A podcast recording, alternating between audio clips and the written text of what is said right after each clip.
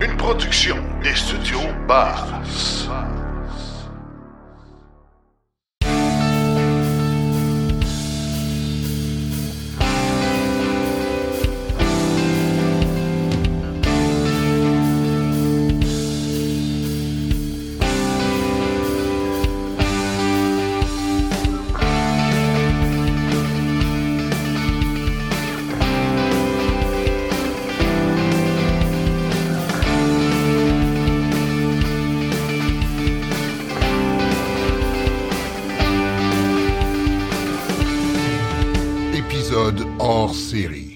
Fidèle à nos bonnes habitudes, nous revoilà, euh, moi, notre euh, collègue Frédéric et Jean-François, pour parler des statistiques euh, d'immatriculation des véhicules.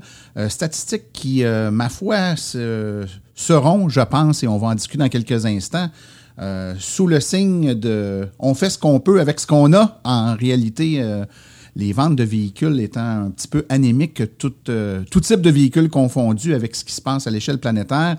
Euh, Frédéric, euh, bienvenue, merci d'être là aujourd'hui. Bonjour Martin. Et puis Jean-François, ça va bien de ton côté? Ça va bien, Martin. Toi? Ah, ça va numéro un. Je viens de penser, écoutez, euh, les- dans les deux, trois derniers jours, à, regarder les statistiques que vous avez encore une fois euh, brillamment analysées. Euh, regarder un peu ce qui se passe en fonction de ce que j'entends, de ce que je vois, puis c'est assez cohérent. Il y a quand même quelques surprises, fait qu'on va essayer de faire un tour d'horizon de tout ça. Commençons par parler, c'est le chiffre hein, que tout le monde essaie de, tout le monde aime avoir sous les yeux rapidement, le nombre de véhicules. Frédéric, on est rendu à combien de véhicules immatriculés sur nos routes? En date du euh, 31 mars?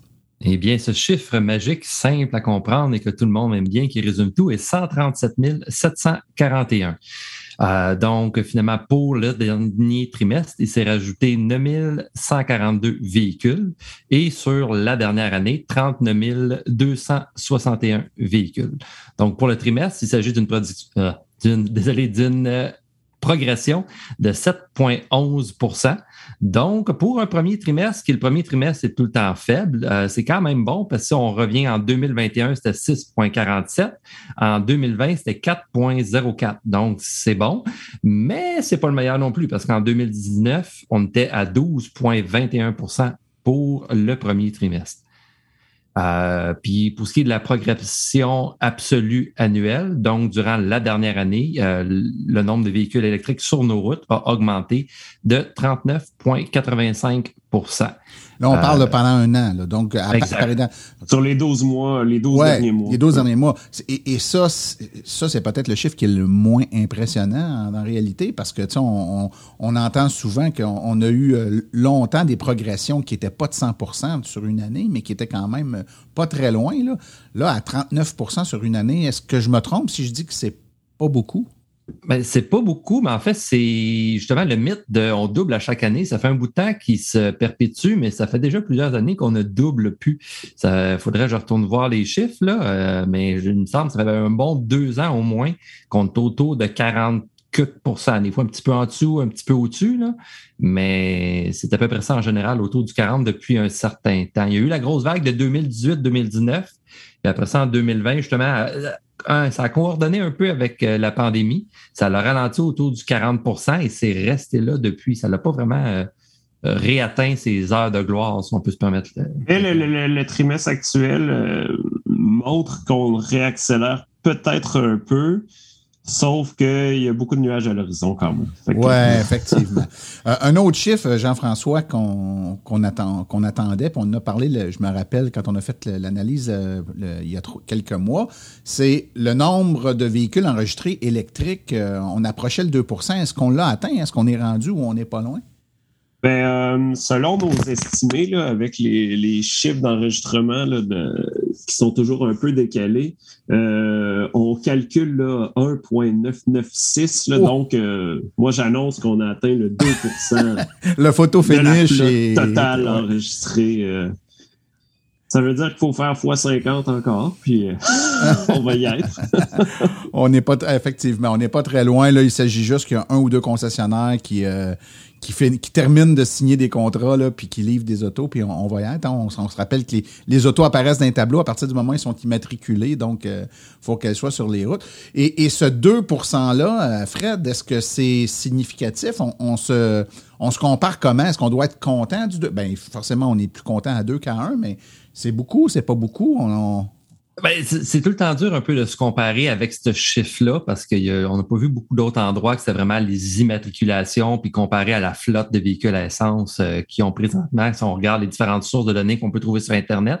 En revanche, si on regarde au niveau des ventes, chose qui est un peu plus facile à trouver, euh, justement, je dirais, la journée ou la veille qu'on était sur le point de sortir notre article, il y a eu Automotive Insights euh, qui a sorti justement un certain rapport des ventes euh, pour le premier trimestre de l'année. Euh, d'habitude, on va plus chercher nos données au niveau de Statistique Canada, mais elles sont pas encore prêtes. Donc, si on regarde pour Automotive Insights, pour le Canada en entier, pour ce premier trimestre-là de l'année, il s'est vendu 8,3% du finalement 8,3% des ventes étaient soit 100% électriques, ou hybride euh, rechargeable. Maintenant, on essaie de ventiler ça un peu sur le pays, parce que ça, c'était au Canada. Donc, euh, en Colombie-Britannique, c'était 17,1% Au Québec, 13,6% et en Ontario, 5,7% Donc, on est effectivement dans le peloton de tête. En termes de nombre, la majorité, on est probablement la province qui en a le plus, mais c'est parce qu'on a beaucoup de population et beaucoup de véhicules comparé à la Colombie-Britannique. Parce que la Colombie-Britannique a autant de population que nous et de véhicules, euh, probablement, ben, pas probablement, mathématiquement, il serait au-dessus de nous autres. Ouais, ouais. Euh, donc, ces chiffres-là, ils sont.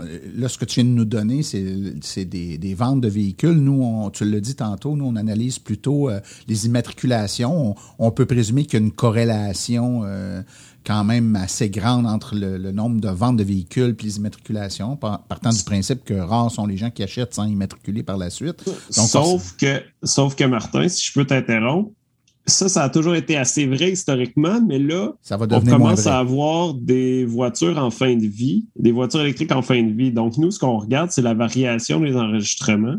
Ça veut dire qu'on a des ventes, mais on a quelques voitures qui quittent le marché aussi. Fait qu'on corrèle un peu moins bien aux ventes qu'avant. Ça va devenir de plus en plus, vrai, parce que.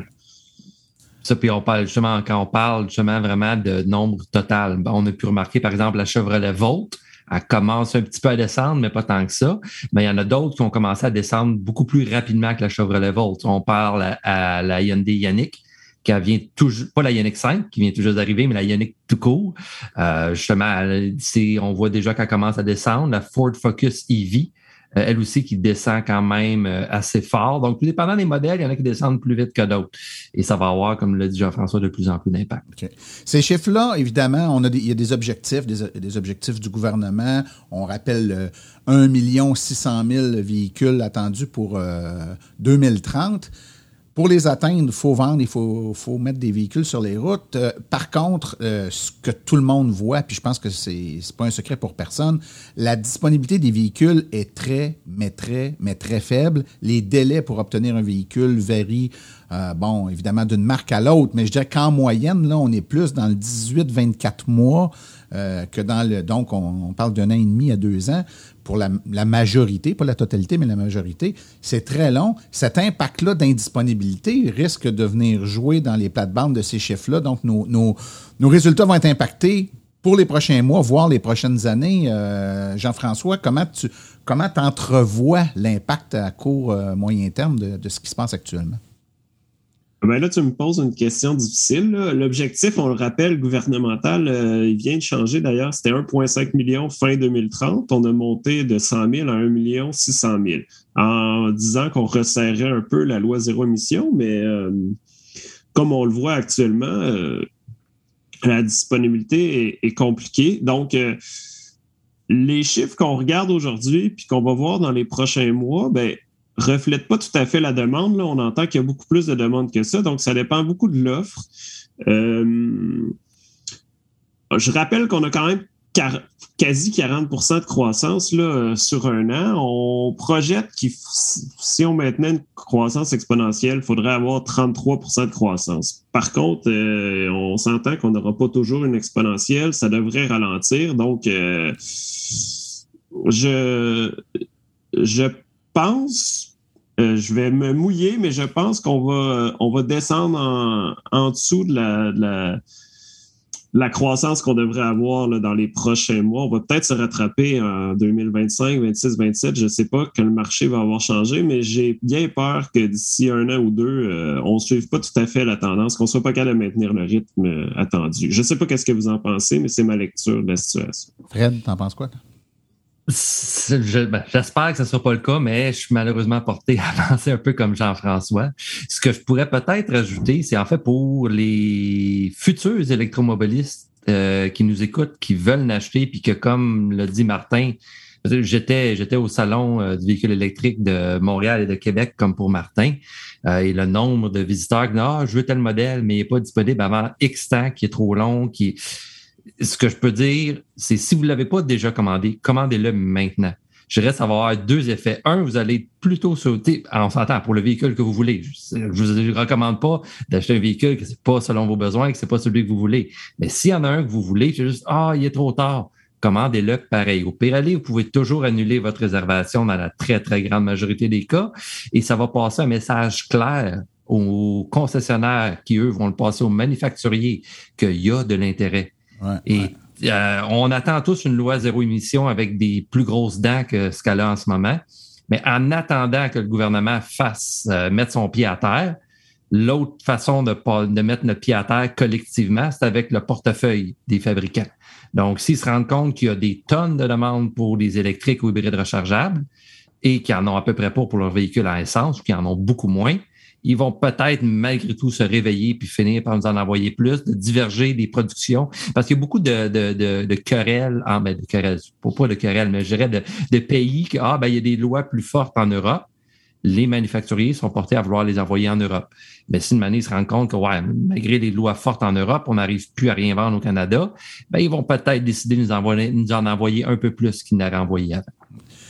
Messieurs, regardons ça sous un œil sous un œil positif. Il y a quand même des belles choses qui se passent, puis les chiffres que vous avez euh, décortiqués le démontrent. Entre autres, une donnée qu'on s'amuse à regarder à toutes les fois, puis qui est, qui est quand même révélatrice, c'est la proportion entre les véhicules tout électriques versus les, euh, hybrides rechargeables. Euh, cette fois-ci, est-ce que la tendance est, est maintenue, c'est-à-dire qu'une tendance vers de plus en plus de tout électrique et de moins en moins d'hybrides rechargeables? Ça ressemble à quoi, Jean-François? Euh, oui, ben en fait, euh, tu dis la tendance est maintenue. Notre tendance à long terme, c'était ça, vers le tout électrique. Par contre, on avait eu un petit euh, soubresaut, dirons-nous, dans les derniers trimestres. Les hybrides rechargeables avaient remonté un petit peu leur part de marché.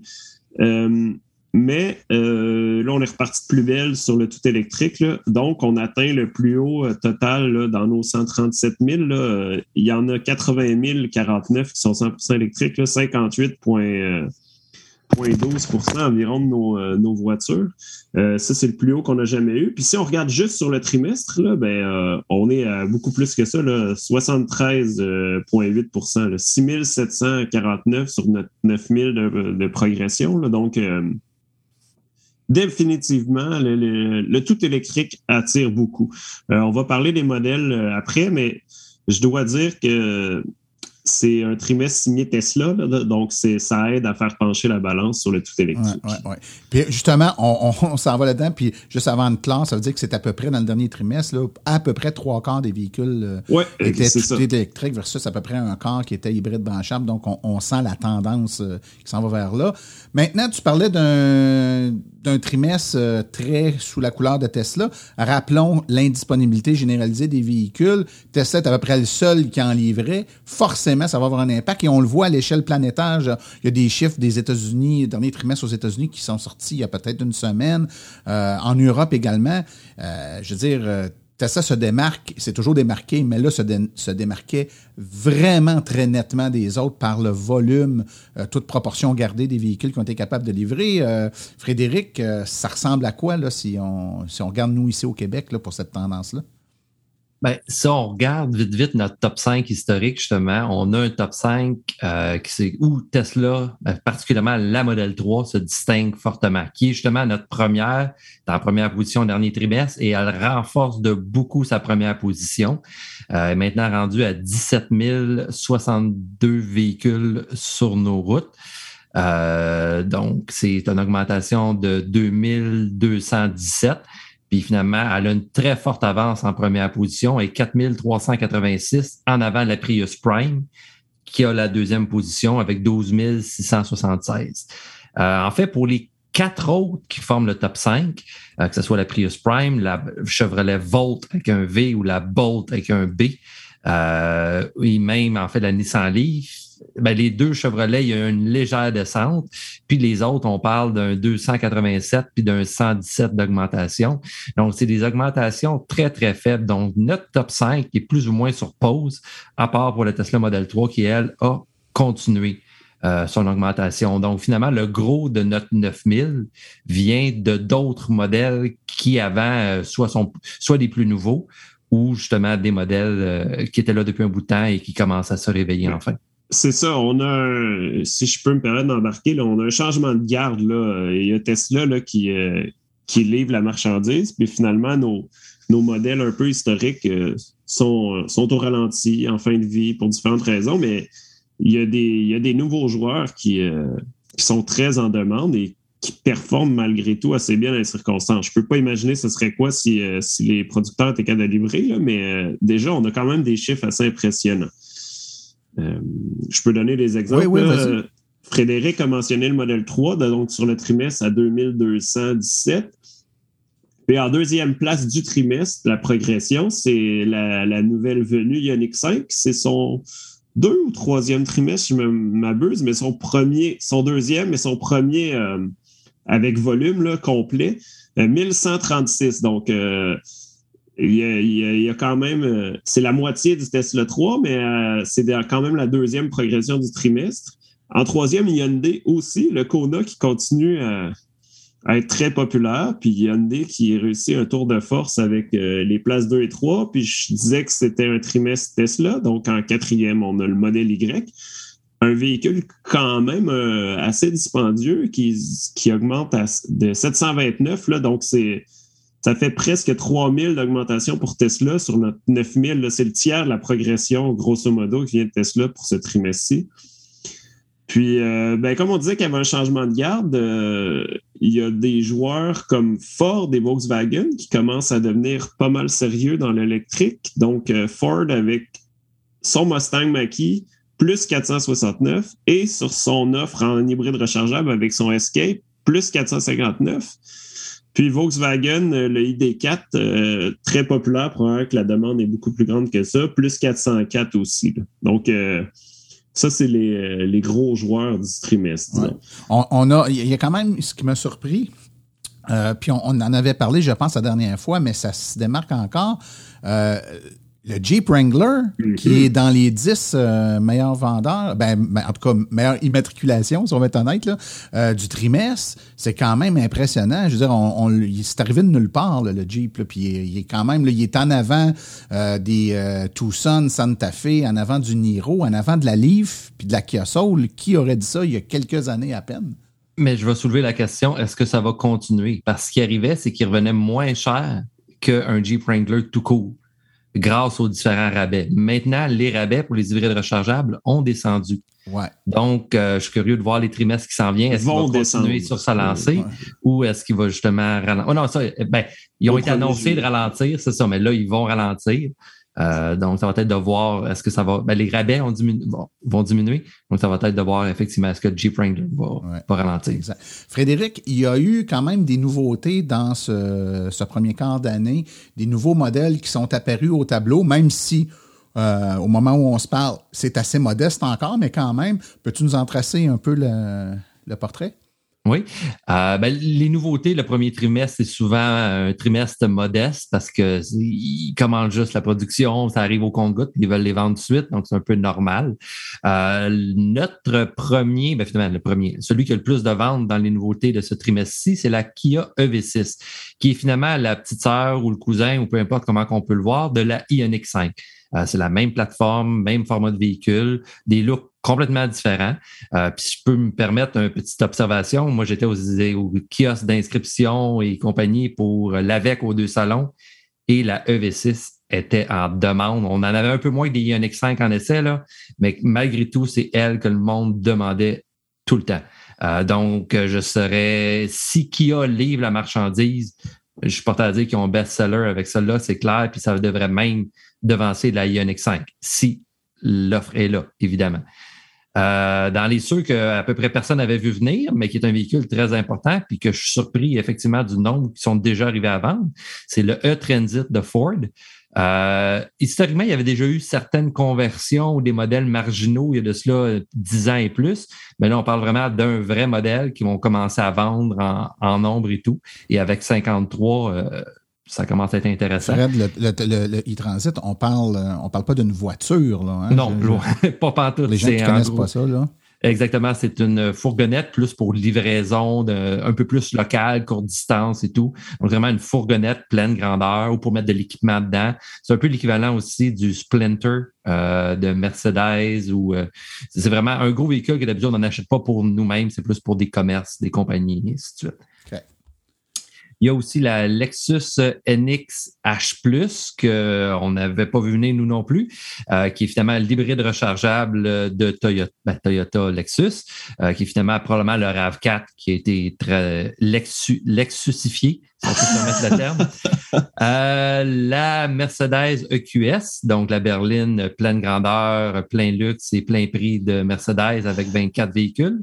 BMW i4, la nouvelle entrée de BMW, euh, qui est finalement leur réponse un peu à la Tesla Model 3. Donc, à peu près même format de véhicule, euh, mais évidemment avec un intérieur et une philosophie BMW. Donc, c'est le même segment, mais qui adresse des marchés complètement différents. Un prix quand même un peu similaire, le prix très intéressant. Le Volvo C40, il y a déjà le XC40 qui était là depuis un bout de temps, mais finalement, c'est un véhicule très, très similaire. Ils ont juste coupé un petit peu l'arrière pour lui donner un look un peu plus sport. Euh, la BMW iX avec 15 véhicules, qui est le mammouth, euh, vraiment très gros véhicule de BMW. Euh, donc, un SUV pleine grandeur. Et question de grossir encore plus, maintenant, on y va avec la Bluebird. Donc, on oh. parle vraiment d'un autobus pleine grandeur. Exactement. On avait beaucoup de Lyon, une compagnie d'ici, mais là, il semble avoir justement Bluebird, une compagnie, je pense, c'est des États-Unis, ça. Euh, qui commence, euh, leur, version électrique commence à arriver. La Audi e-tron avec euh, trois véhicules, c'est vraiment pas beaucoup. La e-tron S. Oui, excusez, oui, j'ai oublié le S. C'est un peu mélangeant, la gamme e-tron. je, moi, j'arrive jamais à suivre. il y a la e-tron tout court, la S, la GT, il va y avoir la Q4 aussi. Elle est déjà là. Elle est déjà là, c'est ça. Donc, mais c'est tout le temps e-tron quelque chose. Puis la première qui est la tout court, qu'il n'y a rien d'autre après. Euh, et dans la catégorie grossissons encore plus, on a le, en fait, c'est deux, justement, les deux, c'est des premières dans ce format de véhicule-là sur nos routes au Québec. Euh, le premier, c'est le Volvo VNR électrique. Donc, on parle vraiment d'un semi-remorque euh, électrique. Donc, ils vont avoir battu Tesla sur nos routes avec leur fameux semi qui, qui promettent depuis tant de temps qui n'a pas encore commencé à être produit. Mais Volvo va les avoir battus de vitesse. Donc, on a maintenant deux sur nos routes. Et une conversion, mais qui mérite d'être mentionnée, c'est une conversion de camion Ben, donc vraiment des pour transporter de la terre ou dans ce cas, ça risque d'être plus euh, des du minéral. Parce que c'est de ce que j'ai pu comprendre, c'est une conversion qui aurait été faite pour euh, ah, Nouveau Monde Graphite, merci. bon, voilà. j'ai travail d'équipe. Mais ça, donc, ça serait une conversion qui aurait été faite pour Nouveau Monde Graphite. Donc, vraiment un très gros camion Ben. Euh, qu'on risque pas de voir sur nos routes, il risque plus de rester dans le sentier, mais malgré tout, il, il, il quand même. Euh, messieurs, le temps file, puis on a encore plein de choses à dire. Euh, on vient de parler de modèles de véhicules, mais si on, ramasse ça plus au niveau des marques, euh, on sait que des fois, ça peut changer un peu le portrait. Jean-François, quelles sont les marques qui se démarquent? Euh, est-ce que je vous ai parlé de Tesla? Ou...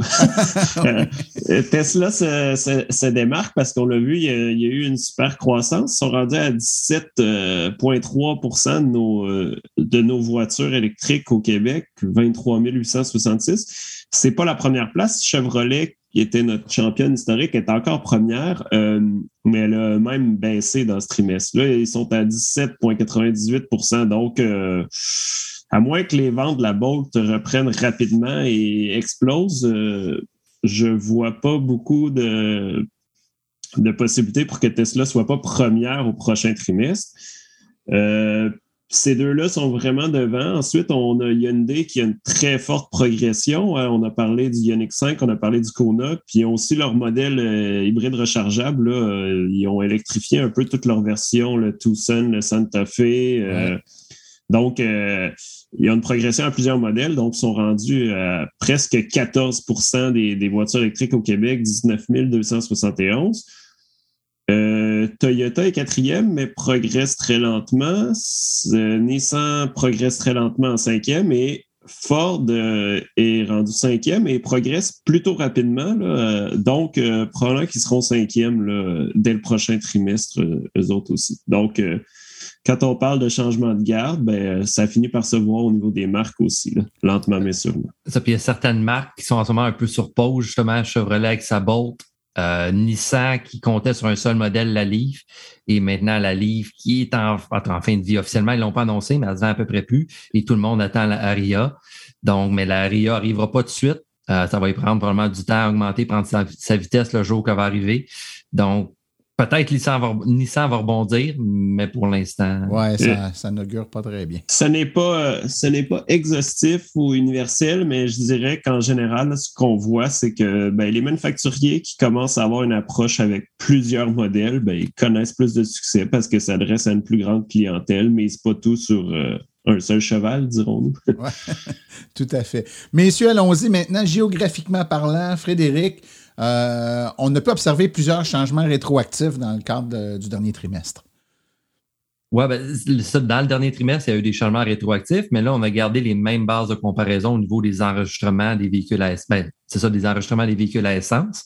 Euh, donc, vraiment, là, ce qu'on voit, c'est, bon, une fois de plus, on, a tout le temps les données des véhicules à essence un peu en retardement, mais malgré tout, ça, reflète assez bien le portrait, le changement ce trimestre-ci.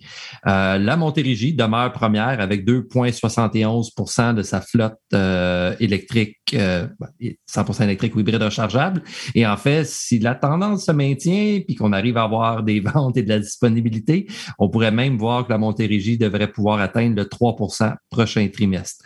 L'anodière, qui jusqu'à pas longtemps était notre première, euh, a subi un plus gros ralentissement qu'on aurait pu croire. Euh, si on regarde un peu plus les divisions par modèle, ça semble être une fois de plus euh, euh, qui avaient mis un peu trop leurs œufs dans le même panier, pas volontairement, c'est juste ça tombe de même, qu'il y avait beaucoup, en fait, c'est la très grande majorité de leurs véhicules, c'était soit les Chevrolet Volt ou les Chevrolet Bolt. Euh, on sait que les volts, il s'en fait plus. Puis on a vu même, surtout dans la nausière, ils ont commencé à descendre un peu plus euh, que dans d'autres régions. Et la Chevrolet Bolt, euh, ben, on sait tous qu'elle surpose, mais ça devrait les ventes devraient reprendre, puis je me fie sur la nausière pour en prendre une grosse partie de ces ventes-là. Donc, probablement que le ralentissement devrait bientôt s'arrêter. Et dans la catégorie des surprises à l'inverse, qui ont euh, qui ont performé un peu mieux que prévu, euh, ben c'est Laval avec 2,57% euh, Donc finalement, Laval est à 0,02% de la Naudière en ce moment.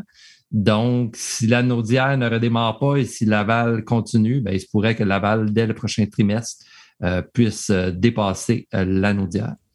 Et par la suite, on a l'Estrie à 2,38, Laurentide à 2,24 et Montréal à 2,20% euh, que c'est resté approximativement. Il n'y a pas eu de changement d'ordre. Ça, une croissance à peu près graduelle. Il n'y a pas de gros mouvements à ce niveau-là. Juste pour mettre en perspective, les six régions que Frédéric vient de nommer, ben, ce sont celles qui sont au-dessus de la, disons, de la part de marché euh, du Québec euh, en entier. Là. On rappelle, tantôt on parlait du 2% qui était atteint.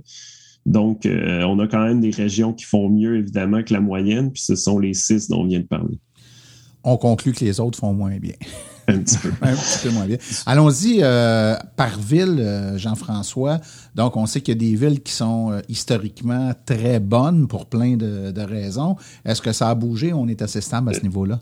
Euh, ben, euh, justement, là, on, remet, on, répète 2% à peu près en moyenne pour euh, le Québec, 2,7 pour la Montérégie, mais Saint-Lambert, en Montérégie, notre première municipalité, 5,58% de sa flotte, presque trois fois la moyenne provinciale. donc, ça s'électrifie pas mal à Saint-Lambert et reste première, mais Amstead, dans l'ouest de Montréal, qui était sixième, euh, est rendu deuxième avec 5,41% Donc, euh, peut-être qu'on va l'avoir dépassé Saint-Lambert puis on va avoir une nouvelle championne au prochain trimestre. Sinon, c'est les mêmes villes après ça, là, encore Montérégie, Saint-Bruno de Montarville, Bromont qui tournent autour de 5% Harford en Estrie. Ces villes-là s'échangent un peu les positions du top 5 là, en général, mais euh, ça, demeure assez impressionnant, des villes à 5, presque maintenant 6% d'électrification. Oui, tout à fait. On arrive presque à la fin, messieurs. J'aimerais ça qu'on parle des perspectives, donc avec à la lumière de ce qu'on a vu en 2021, de ce qu'on observe euh, en début d'année 2022 avec euh, les, chiffres qu'on a euh, décortiqués avec tout le monde aujourd'hui. Et des tendances de la géopolitique, que ce soit la guerre en Ukraine, les pénuries de pièces électroniques pour aider à fabriquer les véhicules, les lois zéro émission pas assez percutantes pour qu'on se démarque par rapport à l'international. On s'attend à quoi pour 2022, euh, euh, Frédéric? Du point de vue euh, des acheteurs, ça va ressembler à quoi? Ben, malheureusement, ça risque d'être des listes d'attente. donc, vraiment, ceux qui en veulent un, mettez votre nom et attendez en attendant. Puis pour ceux qui ont en ce moment un véhicule, ah, mon véhicule t'offre encore faites votre s'il y en a un électrique qui vous tente, faites votre réservation tout de suite parce que vous ne savez pas quand votre véhicule à essence va décider de soit rendre l'âme ou de vous coûter une petite fortune en réparation. Maintenant, pour de quelle marque va le mieux s'en sortir? Euh, je dirais c'est finalement les marques qui ont été les plus sérieuses au niveau de leur planification, de leur chaîne d'approvisionnement, de leur construction d'usine et de tout ce qui va avec. Donc, on peut s'attendre définitivement à ce que Tesla continue à bien aller. Chevrolet euh, il était sur pause, malgré un peu contre. Euh, ils, ont, à un certain niveau, ils ont travaillé très fort. Euh, bon, donc là, la Bolt devrait revenir. Il y a des nouveaux modèles qui s'en viennent, dont le Silverado 100% électrique. Au niveau de Ford, il y a le Ford Lightning qui est sur le point d'arriver au Canada. Il a commencé à être livré aux États-Unis, donc il devrait arriver, de ce que j'ai pu comprendre, vraiment bientôt. Donc, je dirais que ces deux pick-up-là sont probablement deux gros joueurs qui vont faire beaucoup de mouvements. Sinon, la EV6, euh, si elle arrive en quantité, elle va faire un malheur ici au Québec, j'ai l'impression. Il y a vraiment plein de modèles intéressants. La Volkswagen ID4 aussi, qui vont commencer à produire aux États-Unis. Ça va vraiment être comment la production va aller, puis est-ce qu'ils vont décider de nous en envoyer, nous autres, le petit pays qu'on est le Canada et la petite province qu'est le Québec dans ce petit pays. Jean-François, toi, ton, ton point de vue? Ben, euh, c'est effectivement difficile de, faire des prédictions parce que c'est pas juste de regarder des tendances sur des graphiques. Là. Il y en a de la demande partout. Fait que ça va dépendre un peu de, quels modèles qui seront disponibles. Puis euh, on peut avoir, je pense qu'on va avoir des surprises cette année. Peut-être qu'on aura un trimestre V6, puis un trimestre D4, puis un trimestre Tesla, puis un trimestre Chevrolet. Je ne sais pas trop comment voir ça.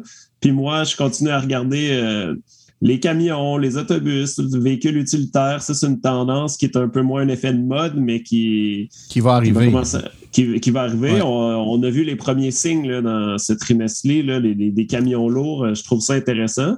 Puis, on n'a pas parlé, on parle pas souvent des, motos, euh, des scooters, etc. Mais là, les trimestres d'été arrivent. Fait qu'il faudra voir si ça, ça rebondit un petit peu. Ça pourrait être intéressant pour les prochains trimestres à suivre. Une dernière petite question, messieurs, pour clore le tout. Euh, c'est une question qui revient souvent, c'est cyclique, mais en fait, on, a passé par l'inverse et là, on, est rendu de l'autre côté de la médaille et ça, ressortait, je trouve, au dernier salon, puis les questions qu'on se faisait poser par les gens.